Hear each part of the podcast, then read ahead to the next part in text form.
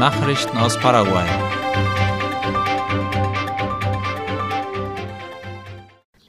Staatliche Kommunikationsbeauftragte absolvieren Kurs in Gebärdensprache. Das Ministerium für Kommunikation und Informationstechnologie MITIC hat in Zusammenarbeit mit dem Amt für wirtschaftliche und soziale Entwicklung STP einen Workshop in Gebärdensprache organisiert. Der Kurs richtete sich an Mitarbeiter der Kommunikationsabteilungen der staatlichen Behörden und Einrichtungen, wie IP Paraguay schreibt. Durch diesen Workshop konnten sie ihre Fähigkeiten verbessern, um die Mitteilungen der staatlichen Einrichtungen wirksam zu vermitteln. Nach den neuesten Statistiken des Statistikinstituts INE sind laut der Volkszählung fast 9 Prozent der paraguayischen Bevölkerung hörgeschädigt. In Hernandarias gibt es einen Wettbewerb in Wandmalerei. Das Wasserkraftwerk Itaipu hat im Rahmen des Wettbewerbs Explayarte den Rundgang mit Wandmalereien am Strand von Tacurupucu in der Küste von Hernandarias eingeweiht. Darüber berichtet IP Paraguay. Der Rundgang umfasst zehn Wandbilder, die von fünf Künstlern geschaffen wurden. Während der Eröffnungszeremonie des Wettbewerbs präsentierten die Künstler kurz ihre Vorschläge. Der Wettbewerb Explayarte ist Teil der zweiten Phase der Arbeiten, die für den Strand von Takuru Puku geplant sind. Er soll nämlich zu einem Treffpunkt und Tourismuszentrum für die Stadt Hernandarias werden. Defekte Heizung verursacht Feuer in einem Haus in Villa Elisa. Ein Teil eines Hauses in der Stadt Villa Elisa ist am Dienstagnachmittag durch eine defekte Heizung in Flammen aufgegangen. Darüber berichtet die Zeitung Ultima Hora. Das Feuer war im Wohnzimmer ausgebrochen. Der 84-jährige Besitzer des Hauses kam mit einigen leichten Verbrennungen davon und wurde sofort in ein örtliches Krankenhaus gebracht. Paraguay tritt der Allianz zur Förderung der digitalen Zusammenarbeit bei. Die Europäische Union und Lateinamerika und die Karibik haben sich in Brüssel darauf geeinigt, einen strategischen Rahmen zu schaffen für die Förderung der Zusammenarbeit in digitalen Angelegenheiten zum Nutzen aller Bürger. Darüber berichtet die staatliche Nachrichtenagentur IP Paraguay. Zu diesem Zweck hat die EU vorgeschlagen, die Partnerschaft durch die Einrichtung eines Abkommens zwischen der Europäischen Union, Lateinamerika und der Karibik über digitale Medien zu vertiefen. Die digitale Allianz zwischen der EU und den Staaten Lateinamerikas und der Karibik fördert die Zusammenarbeit in einem breiten Spektrum digitaler Fragen. Dazu gehören zum Beispiel Internet- und Datenverwaltung, Infrastruktur sowie Konnektivität und Sicherheit. Der Senator Orlando Pena hat sich mit Santiago Peña getroffen. Dabei ging es um Hilfsprojekte für indigene Siedlungen und die Trinkwasserversorgung im Chaco, wie Penner gegenüber Radio ZP30 informierte. Der Senator für das Departement Boquerón wies darauf hin, dass die Trinkwasserzufuhr dauerhaft gelöst werden müsse. Das Aquädukt sei keine zuverlässige Lösung, so Penner. Er erklärte, dass die Rohre immer wieder geflickt werden, aber das Material sei ungeeignet und würde den Wasserdruck nicht aushalten. Daher könnte es sein, dass das gesamte Aquädukt erneuert werden muss. Der Senator ließ zudem verlauten, dass ein weiterer Plan für die Wasserversorgung im Chaco erörtert wird. Es handelt sich dabei um einen offenen Kanal, so wie es in anderen Ländern bereits angewendet wird. Nach dem Regierungswechsel hoffe man, innerhalb von 15 Tagen einen konkreten Vorschlag zur Wasserversorgung präsentieren zu können, so Penner. Ein weiteres Thema, das der Senator Orlando Penner mit dem gewählten Präsidenten Santiago Peña besprochen hat, sind die Hilfsprojekte für indigene Siedlungen im Chaco. Penner erklärte, Eines der geplanten Projekte sei die Umstrukturierung des paraguayischen Instituts für Angelegenheiten der Indigenen INDI. Vor allem müsste die Institution dezentralisiert werden, damit die indigene Bevölkerung nicht den weiten Weg in die Hauptstadt zurücklegen müsse, so Penner. Die Regionalbüros sollen ihnen Kosten und Zeit sparen. Auch für das Projekt erhofft sich der Senator einen konkreten Vorschlag innerhalb von 15 Tagen nach dem Regierungswechsel. Senaxa stellt Online-Dienstleistungen für 24 Stunden ein. Am kommenden Donnerstag, den 20. Juli, wird der Tiergesundheitsdienst Senaxa die gesamten Online-Daten auf eine neue Datenbank übertragen. Aus diesem Grund werden die Dienstleistungen der Online-Systeme für 24 Stunden unzugänglich sein. Das teilte Senaxa in einem Kommuniqué mit. Abgeschaltet werden die Systeme Sigor, Lims und Sisa sowie die E-Mail-Adressen und jegliche andere Online-Dienstleistungen. Nach Abschluss der Datenübertragung werden alle Dienstleistungen wiederhergestellt. Die Zentralbank führt eine Option für Banküberweisungen ein. Laut der Zeitung Ultima Hora werden insgesamt sechs neue Funktionen eingeführt. Die ersten drei werden bereits im September für die Bevölkerung zugänglich sein. Unter den erweiterten Funktionen des Direktzahlungssystems ist zunächst die Rückgabe von Geldern. Wer fälschlicherweise eine Geldüberweisung erhalten hat, kann diese zurückgeben. Die Funktion soll über die App der Banken zugänglich sein. Zudem werden Bankkunden die Möglichkeit haben, eine Rückerstattung zu beantragen. Wer eine Überweisung an einen falschen Empfänger getätigt hat, kann das Geld zurückfordern. Die Rückerstattung muss jedoch von der Gegenpartei angenommen werden. Die dritte Funktion richtet sich an Mitglieder von Kooperativen. Damit können Überweisungen im Wert von 5 Millionen Guaraníes 24 Stunden täglich und sieben Tage in der Woche getätigt oder empfangen werden. Nachrichten aus aller Welt.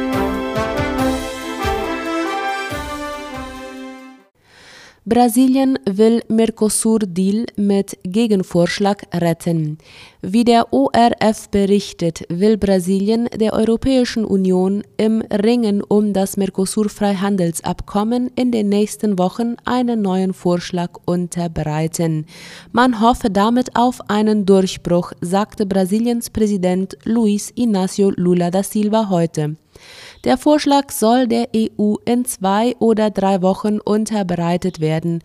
Zum ersten Mal sei er optimistisch, noch im Jahresverlauf eine Einigung erzielen zu können, sagte Lula.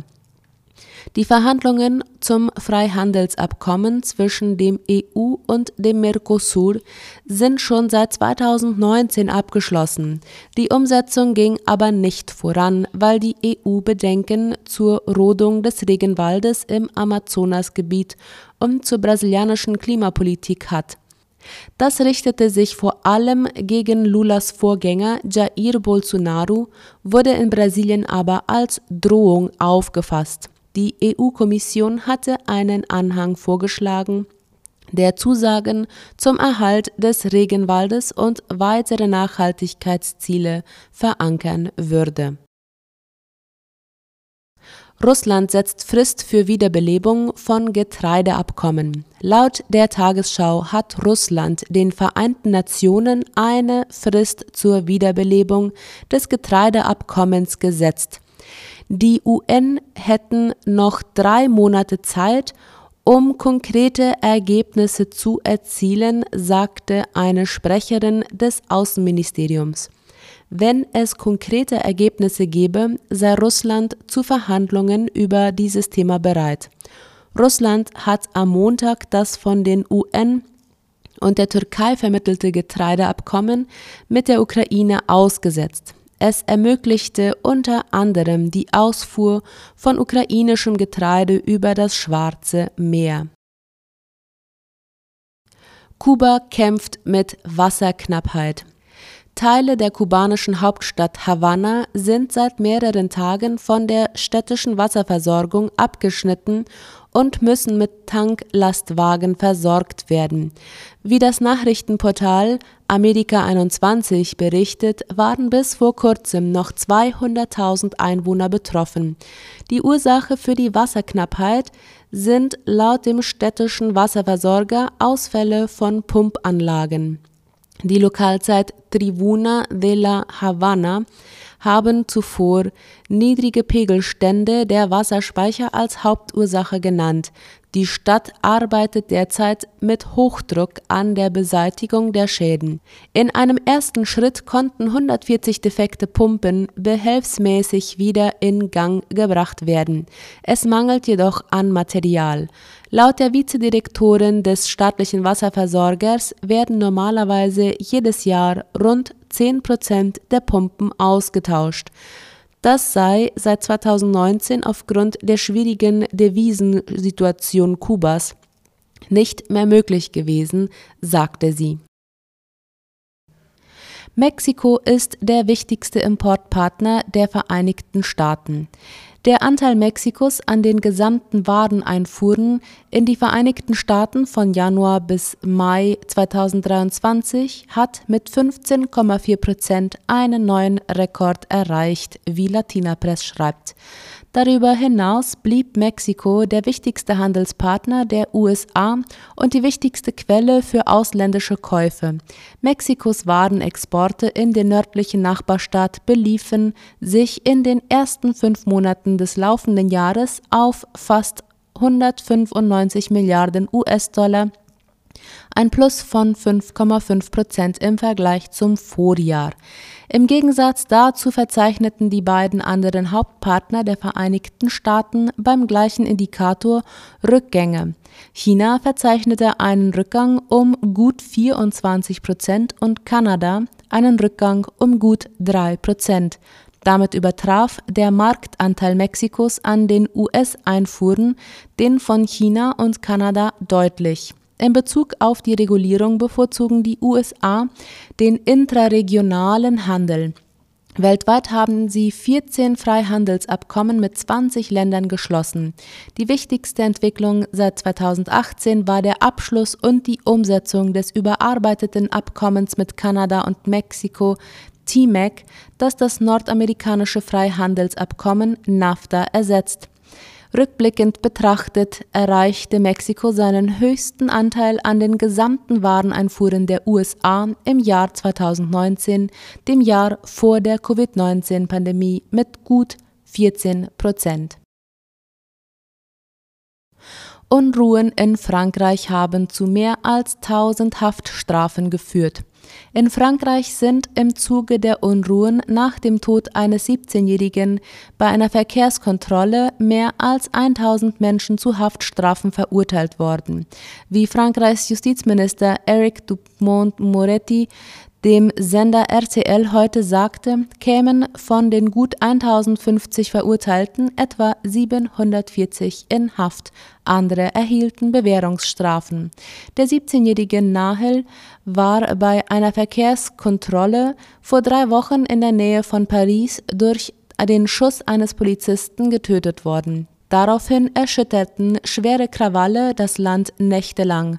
Wiederholt kam es zu Plünderungen, Brandanschlägen und gewaltsamen Konfrontationen zwischen Polizei und Randalierern. Gegen den Beamten, der den tödlichen Schuss auf den Jugendlichen abgab, wird wegen Verdacht auf Totschlag ermittelt.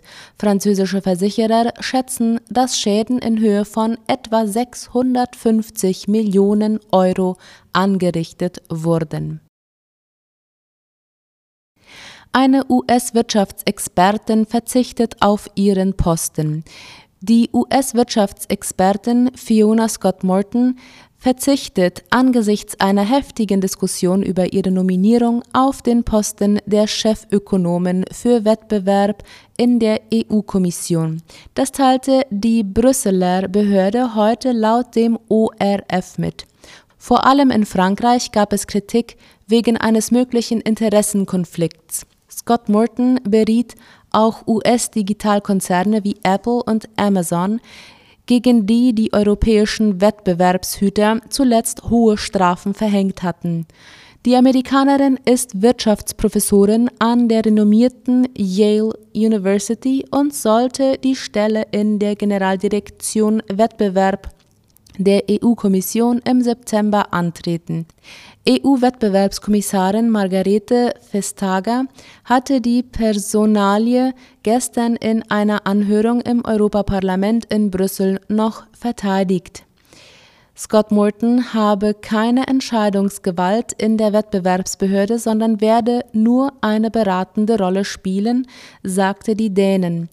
Zudem vertraue sie zu 100 Prozent darauf, dass Scott Morton keine Lobbyisten für Technologiekonzerne sei, so Vestager. Soweit die Mittagsnachrichten am Mittwoch. Auf Wiederhören.